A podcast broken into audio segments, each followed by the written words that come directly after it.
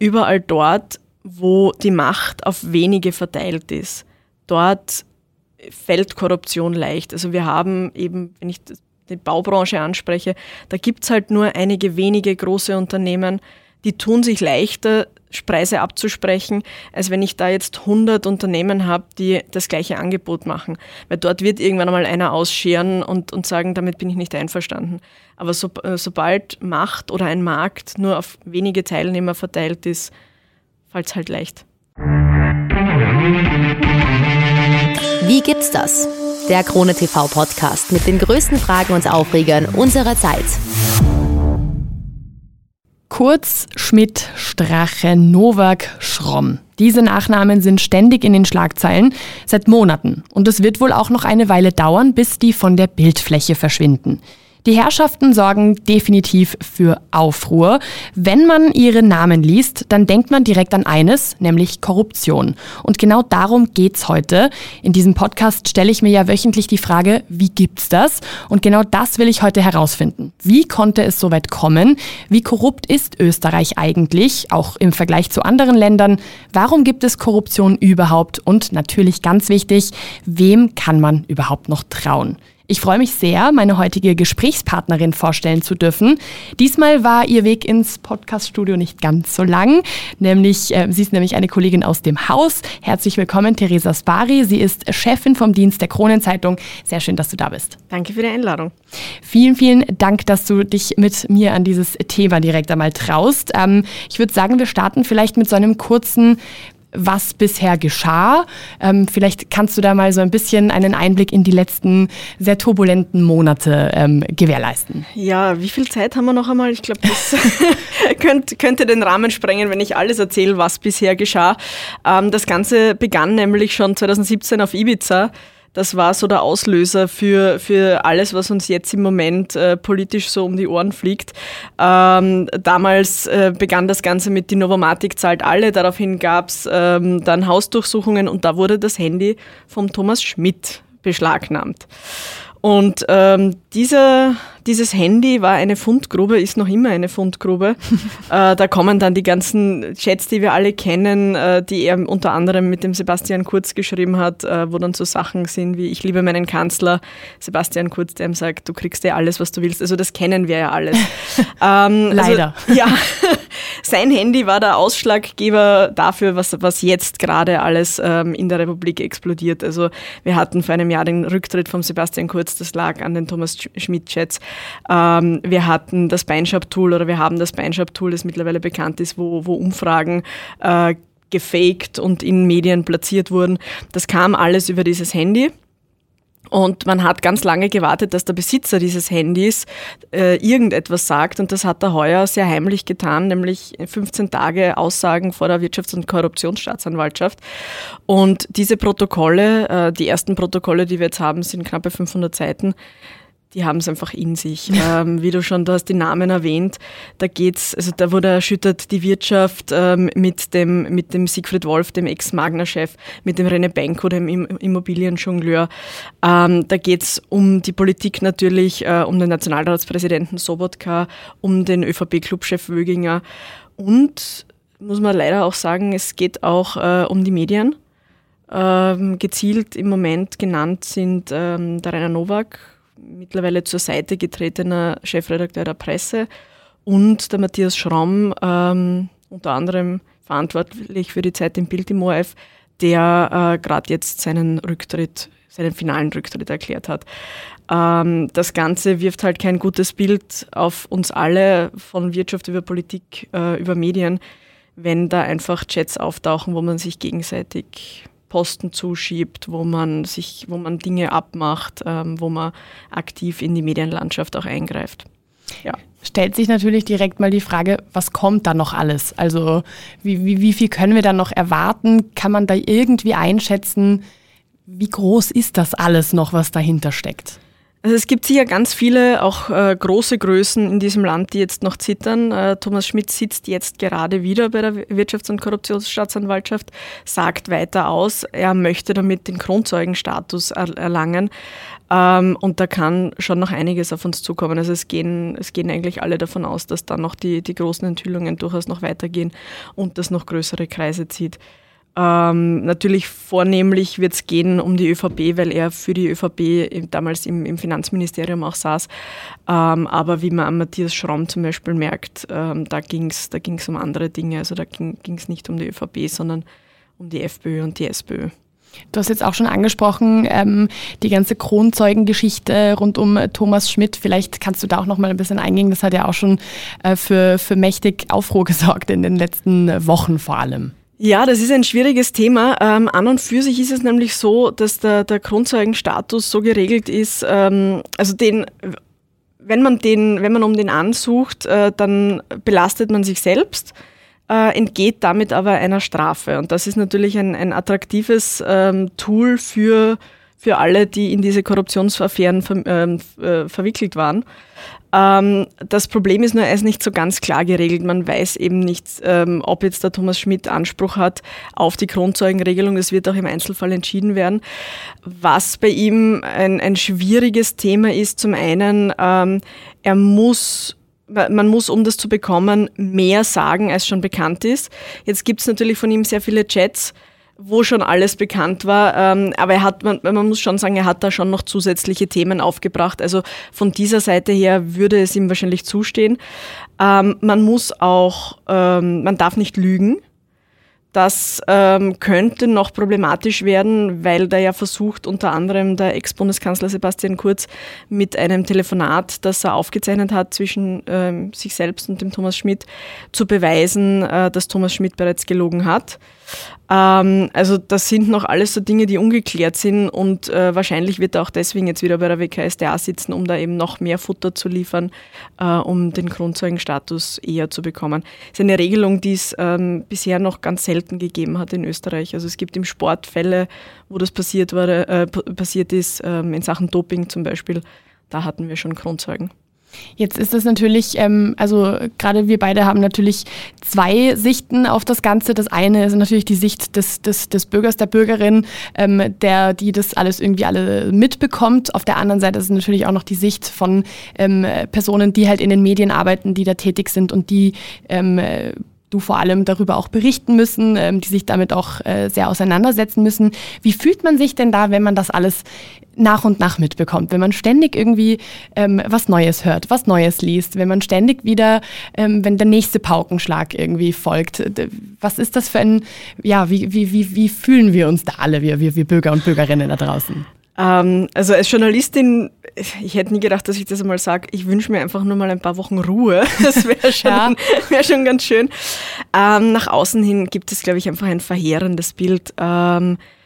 Jetzt waren Politiker und auch Journalisten schon immer eher am unteren Ende der Vertrauensskala und auch bei den, bei den äh, Berufen, die man wertschätzt, äh, rangieren wir immer so rund um das Rotlichtmilieu, was jetzt kein unbedingt äh, kein, kein gutes Zeichen ist. Aber man merkt schon, dass dieses Vertrauen, dieser Verdruss, also das, das fehlende Vertrauen ist, ist größer geworden, der Verdruss ist größer, größer geworden. Das lässt sich auch in Zahlen messen. Äh, gerade das Vertrauen ähm, in die Medien, das hat schon mit Corona begonnen, geht natürlich jetzt durch solche Skandale, ähm, wird, das, wird das noch viel problematischer, dass viele Menschen einfach alle in einen Topf werfen. Ja, machen eh alle. Ähm, das Wort Systemmedien gibt's ganz, ganz gerne. Also das ist sicher ein Problem, mit dem wir uns auseinandersetzen müssen. Noch schlimmer trifft's natürlich die Politik. Auch das ist messbar. Wir haben einen Vertrauensindex, aber OGM-Vertrauensindex vom Juli. Also das war noch vor den ganzen Skandalen, äh, wo man sagen muss, das sind nur mehr vier Politiker überhaupt im positiven Vertrauen. Das ist der Bundespräsident, das ist ähm, der Arbeitsminister Kocher, das ist die, die Doris Bures von der SPÖ, die Alma Zaric, Justizministerin und die Staatssekretärin Andrea Mayer, wobei bei der liegt es eher daran, dass sie einfach keiner kennt, glaube ich. ähm, und alle, alle anderen sind, haben ein negatives Vertrauen. Der Bundeskanzler, der Vizekanzler, also wenn man sich das anschaut, das ist schon sehr, sehr bedenklich. Und es ist auch im europäischen Vergleich bedenklich. Es gibt eine OECD-Umfrage, dass nur mehr ein Viertel der Österreicher überhaupt Vertrauen in die Politik hat. Ähm, wenn man das mit skandinavischen Ländern vergleicht, bei denen sind es, also Finnland, Norwegen zum Beispiel, sind 60 Prozent. Also da ist schon ganz viel Aufholbedarf bei uns da jetzt. Es ist schon definitiv ähm, auch ein Wahnsinn irgendwie, wenn man überlegt, dass das ja eigentlich ähm, auf alle irgendwie auch ein schlechtes Bild wirft, ähm, auf, auch, auch generell auf das ganze Land Österreich nach außen hin ja auch. Also gerade wenn man irgendwie im EU-Vergleich zum Beispiel sich das mal anschaut, wie schneidet Österreich denn da ab? Also du hast jetzt gerade schon Skandinavien angesprochen. Ähm, bewegt sich Österreich da eher im oberen Drittel, im, eher im unteren? Also man muss jetzt noch immer sagen, weltweit gesehen, wir sind äh, bei, laut Transparency International äh, beim Korruptionsindex noch immer auf äh, Platz 13. Ähm, das ist gut, das ist weltweit schon ganz okay. Aber wir verlieren jedes Jahr wieder ähm, an, an, an Plätzen und ähm, das liegt vor allem eben an dem verheerenden Bild, das die Politik abgibt. Also da gibt es auch äh, die Studien dazu, dass das ähm, ganz eindeutig nicht an unserem Justizsystem liegt, ähm, auch nicht an, an Korruption, wie man sie jetzt im, eher weiter im Osten oder, oder in, in anderen Ländern vermutet. Also das ist jetzt gar nicht so das Thema, sondern bei uns ist es wirklich so, dass dieses verheerende Bild des Zudeckens in der Politik, ähm, dass das unser, unser schlechtes Ranking im, im Korruptionsindex äh, betrifft.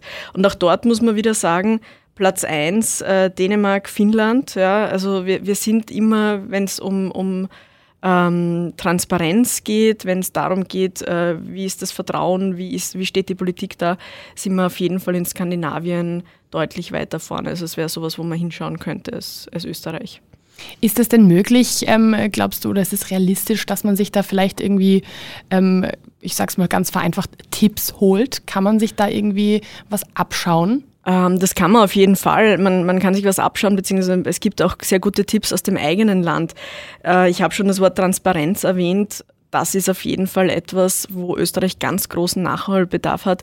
Wir diskutieren seit Jahren, seit Jahrzehnten eigentlich, ums Amtsgeheimnis, das immer noch nicht abgeschafft ist. Das wäre zum Beispiel so etwas, ähm, was, man, was man machen könnte. Ähm, was auch zur Transparenz beiträgt. Das, es ist jetzt kein, kein Massenprogramm, aber wenn man zum Beispiel U-Ausschüsse, Gemeinderatssitzungen, wenn man das alles live übertragen würde, Livestreamen im Internet ist ja heute überhaupt kein Problem mehr, dann ähm, das werden sich nicht Millionen Leute anschauen. Aber ich habe als Bürgermeister die Möglichkeit, äh, als, als Bürger, Entschuldigung, die Möglichkeit, nachzuvollziehen, wie Entscheidungen zustande kommen. Auch das äh, schärft die, die, das Vertrauen wieder. Ähm, dann könnte man auch, was auch gefordert wird, wenn Top-Jobs vergeben werden, die politisch irgendwie äh, auch besetzt werden, dass man öffentliche Hearings macht. Dass sich die Bürger anschauen können, wer ist das, der dorthin gesetzt wird, dass sich die Parlamentsparteien, die Opposition ähm, anschauen kann, wer wird dorthin gesetzt, was für Qualifikationen hat der. Ähm, Whistleblower-Hotlines, ganz ein wichtiges Thema. Auch da, da gibt es eine EU-Vorgabe. Österreich ist dabei, die umzusetzen. Also da geht zumindest was weiter. Antikorruptionsstellen kann man einrichten. Ähm, man, kann, man kann auch natürlich äh, die, die Mittel für die Justiz erhöhen. So als kleines Beispiel, die WKStA, die Wirtschafts- und Korruptionsstaatsanwaltschaft, hat momentan 31 Staatsanwälte, die 1400 Fälle im Jahr behandeln. Also das ist ein unglaubliches Konvolut an Fällen, ähm, die sind einfach auch teilweise überfordert, deswegen mhm. dauern dann auch Verfahren so lange. Und dann gibt es einen Begriff, der in Österreich jetzt in den letzten Wochen und Monaten wieder stärker strapaziert wurde, nämlich der Generalstaatsanwalt. Ähm, es ist so, dass Staatsanwälte genau genommen nicht unabhängig agieren können, sondern die sind weisungsgebunden an die Justizministerin. Das ist jetzt, ähm, wird im, im Normalfall keine Rolle spielen, also da, da gibt es relativ wenig Weisungen, aber es wirft halt auch wieder ein komisches Bild. Und da gibt es die Überlegung, eine unabhängige Stelle zu schaffen, jemanden, der vom Parlament bestimmt wird, ähm, der dann eben nicht mehr weisungsgebunden dem Justizministerium unterstellt ist. Was natürlich auch ein, ein großes Problem ist, ist, dass die, ähm, die meisten Menschen, die sich eben jetzt nicht äh, auf, also aufgrund ihres Berufes ähm, so detailliert mit diesen Themen irgendwie auseinandersetzen müssen, da verliert man ja schnell auch einmal den Überblick. Also gerade was, was jetzt diese aktuellen Themen angeht, äh, rund um ähm, die Chats von Thomas Schmidt zum Beispiel, ich, ich glaube, wenn ich da jetzt mal rausgehe und irgendwie die Leute frage, so, hey, was ist denn da so aktuell die Situation? Ich glaube, die wenigsten können wirklich sagen, ja, folgendes. So, also ich glaube, dass das äh, sehr, sehr schwierig ist. Wie kann man das denn irgendwie schaffen? Weil im Grunde genommen, ähm, klar, jetzt irgendwie, wir sitzen in einem Medienhaus, da kann man das nur versuchen, irgendwie rauszubringen. Aber wenn die Leute dann auch irgendwann die Schnauze voll haben, auf gut Deutsch, wie kriegt man das noch hin? Das ist eine sehr gute Frage. Ähm, zuerst einmal möchte ich sagen, also auch ich tue mir manchmal schwer, dem Ganzen noch zu folgen, weil auch wenn ich es wenn jetzt eigentlich seit 2017 mitverfolge, es sind so viele Nebenstränge, Handlungsstränge, die dann doch wieder miteinander vernetzt sind. Ich glaube, äh, man kann einfach nur weiter versuchen, das, ähm, das aufzuarbeiten, das möglichst einfach zu erklären. Natürlich hoffen wir dann auch alle, dass es ein paar markante Chats gibt, ähm, weil die dann schon wieder ziehen, wie man so schön sagt. Also das ist schon etwas, wo, wo die Leute immer, immer noch Lust drauf haben. Aber das große Problem ist, ähm, je mehr wir drüber schreiben, desto größer wird halt die, der Verdruss und die Verdrossenheit der, der Österreicher. Ähm, jetzt nicht mehr drüber zu schreiben, ist aber auch keine Option. Wir können nur hoffen, dass uns das Thema einfach irgendwann insofern nicht mehr beschäftigt, weil sich ähm, alle bessern und künftig alle äh, brav ihre Jobs so erledigen, wie sie es erledigen sollen. Das ist wahrscheinlich eher so ein bisschen ein, ein Wunschdenken, mhm. weil ähm, das muss man jetzt auch ehrlicherweise sagen, die ÖVP hat ja Korruption nicht erfunden. äh, sie hat es vielleicht ähm, geschickt oder nicht geschickt auf eine neue Ebene gehoben, aber das, was da abgelaufen ist, gab es und gibt es in Ansätzen leider wohl schon immer. Das muss man auch ehrlicherweise sagen.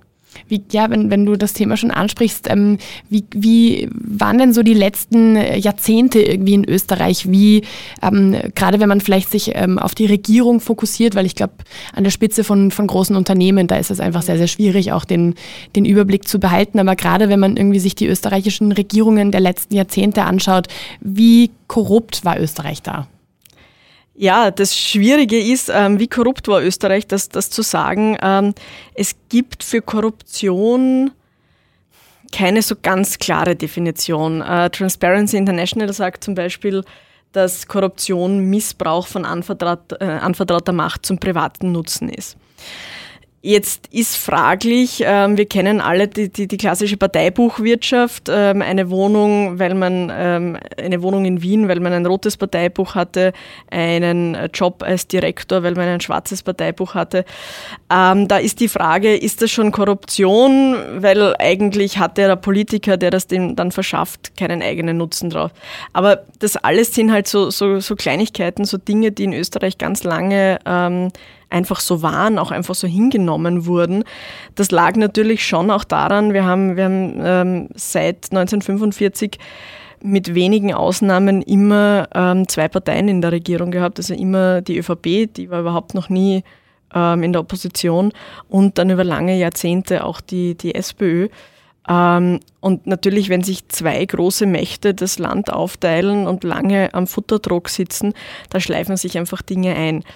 Ähm, da kommt man dann drauf, wenn, wenn sich da mal was ändert, äh, wenn dann einmal eine, eine andere Partei noch äh, auch in Regierungsverantwortung kommt.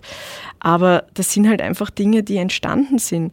Und Österreich ähm, hat sich lange mit dem Thema Korruption jetzt nicht so explizit auseinandergesetzt. Ähm, der ganze Bereich wurde zum Beispiel erst 2012 explizit ins Strafgesetzbuch aufgenommen. Davor gab es schon so, so Teilbereiche, ähm, die, die schon abgedeckt waren, aber das richtig ausgesprochene Strafgesetzbuch 2012, also keine zehn Jahre jetzt. Ähm, 2013 gab es dann auch gleich den ersten großen, die erste große Verurteilung. Das war der Ernst Strasser damals, der wegen Bestechlichkeit ähm, relativ hoch verurteilt wurde. Aber wie gesagt, bei uns hat es halt einfach, sich damit auseinanderzusetzen noch nicht so lange Kultur. Das heißt, äh, auf die Frage, die ich dich gleich am Anfang gestellt habe, so, wie kann es überhaupt so weit kommen? Es war halt schon immer so, quasi. Ja, es ist, ähm, ich glaube, es ist halt schwer zu sagen, wenn du die Möglichkeiten hast, ähm, das zu tun. Das fängt wahrscheinlich im, im Kleinen an. Du willst vielleicht irgendjemandem etwas Gutes tun, du willst auch dem Land was Gutes tun. Aber wenn du über Jahrzehnte vollkommen ohne Kontrolle walten und schalten kannst im Land, wie du möchtest, natürlich schleifen sich da Dinge ein. Ähm, ich wage zu bezweifeln, von denen, die jetzt als große Mahner und Rufer auftreten, ähm, auch die ganze Opposition, ob es denen dann nicht gleich ging. Also wir haben es ja bei der, bei der FPÖ zum Beispiel gesehen, die jetzt ganz groß kritisiert, die ÖVP, aber bei denen hat es, also die waren überhaupt erst der Auslöser für die ganze Thematik und man muss auch sagen, auch dort sind Prozesse anhängig. Äh, Heinz-Christian Strache wurde teilweise schon verurteilt, die Urteile wurden auch teilweise wieder aufgehoben. Ähm, aber es hat sowohl die, die ÖVP mit der FPÖ zum Beispiel Postenschacher betrieben, das wissen wir aus den Seitenlettern, die es zum Regierungsabkommen gibt. Und auch die Grünen, die sich immer Transparenz und Kontrolle auf ihre Wahlplakate geschrieben haben, äh, haben Postenabsprachen mit ihrem Koalitionspartner getroffen. Also äh, offensichtlich ist es einfach so, wenn du an die Macht kommst, dann nutzt du diese Macht auch. Wer im Glashaus sitzt, sagt man ja auch so schön. Genau. Ähm, wir haben ja auch äh, vorhin schon darüber ganz kurz gesprochen, dass ja nicht nur in der Politik Korruption irgendwie ein großes Thema ist. Es ist natürlich auch besonders in großen Unternehmen, die, ähm, die, die, die vielleicht auch gewisse Macht irgendwie auch ähm, haben, dass, dass das eigentlich auch gang und gäbe ist. Was für Unternehmen gibt es denn da in Österreich, die da irgendwie in den letzten Jahren besonders negativ aufgefallen sind? Also ähm, es ist immer schwierig, weil natürlich fallen die auf, die auch kontrolliert werden. Ähm, da ist die Bundeswettbewerbsbehörde zuständig ähm, und die schaut sich zum Beispiel Preisabsprachen und ähnliches an. Wer da immer wieder auffällt im ganz großen Stil sind äh, Bauunternehmen, große Baukartelle, die sich untereinander Preise absprechen. Ähm, das sind teilweise auch Transporteure, die Preise absprechen. Äh, zuletzt waren es zwei Beispiele, die insofern für einen großen Aufschrei gesorgt haben, weil sie halt wirklich den, den normalen Österreicher betreffen. Ähm, wir hatten unter anderem äh, Preisabsprachen bei Schultaschen. Also das geht in jeden Bereich hinein und wir hatten zuletzt ähm, Preisabsprachen bei Pelletsherstellern, wo wir wirklich davon sprechen, dass da bewusst ähm, Produkte zurückgehalten worden sind, um die Preise nach oben zu treiben. Also ich glaube, man kann das jetzt gar nicht so genau sagen, in welchem Bereich das passiert. Wo wir es wissen, ist da, wo die, die Wettbewerbsbehörde hinschaut. Ähm, wo wir es wissen, ist da, wo dann Chats auftauchen.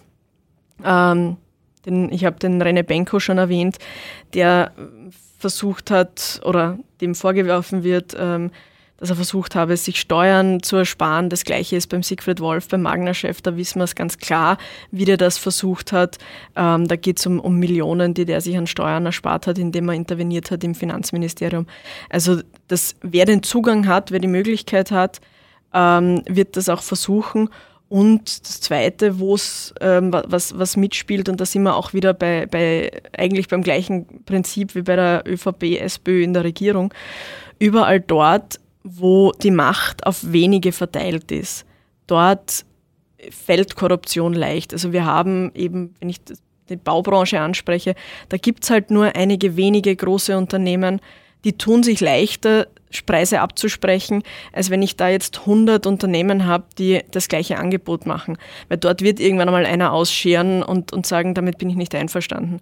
Aber so, sobald Macht oder ein Markt nur auf wenige Teilnehmer verteilt ist, fällt es halt leicht. Jetzt ist ähm, was, was mir sofort irgendwie eingefallen ist, bei den meisten, also gerade die Namen, die ich vorhin genannt habe, das sind alles Männer.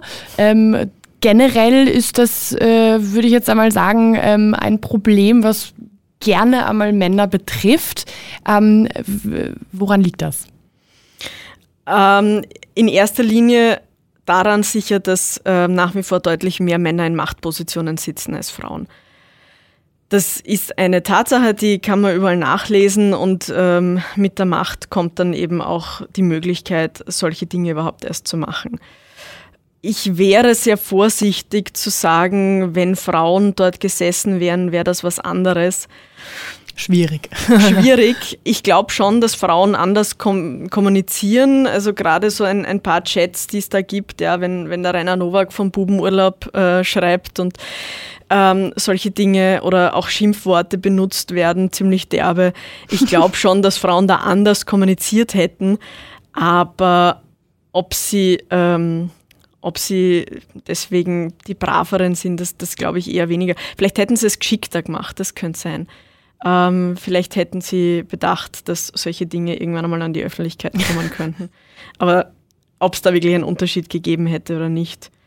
Ähm, ich würde vorschlagen, schauen wir, dass mehr Frauen in Machtpositionen kommen und dann werden wir sie an ihren Taten messen. Das wäre so die einzige Möglichkeit, die mir einfiel, um dann Vergleich zu ziehen. Ich glaube, das ist ein guter Vorschlag. Ich glaube, da können wir aber auch noch eine ganze Weile warten, bis wir dann wirklich so weit sind, dass wir das auch echt vergleichen können. Ähm, stellt sich natürlich jetzt auch die Frage, ich habe vorhin schon gesagt, zu wem kann man überhaupt noch vertrauen? Ähm, Gerade irgendwie aus der Sicht einer äh, Bürgerin, äh, sage ich jetzt mal, wo, wo weiß ich jetzt noch, wer hat Dreck am Stecken, wer ist sauber? Wie kann man, findet man da überhaupt noch irgendwie einen, einen Durchblick? Das ist eine Frage, ähm, die ich dir ehrlicherweise nicht beantworten kann. Was ich glaube ich, was man als Bürger machen kann, ist, es gibt sehr viele Informationsangebote.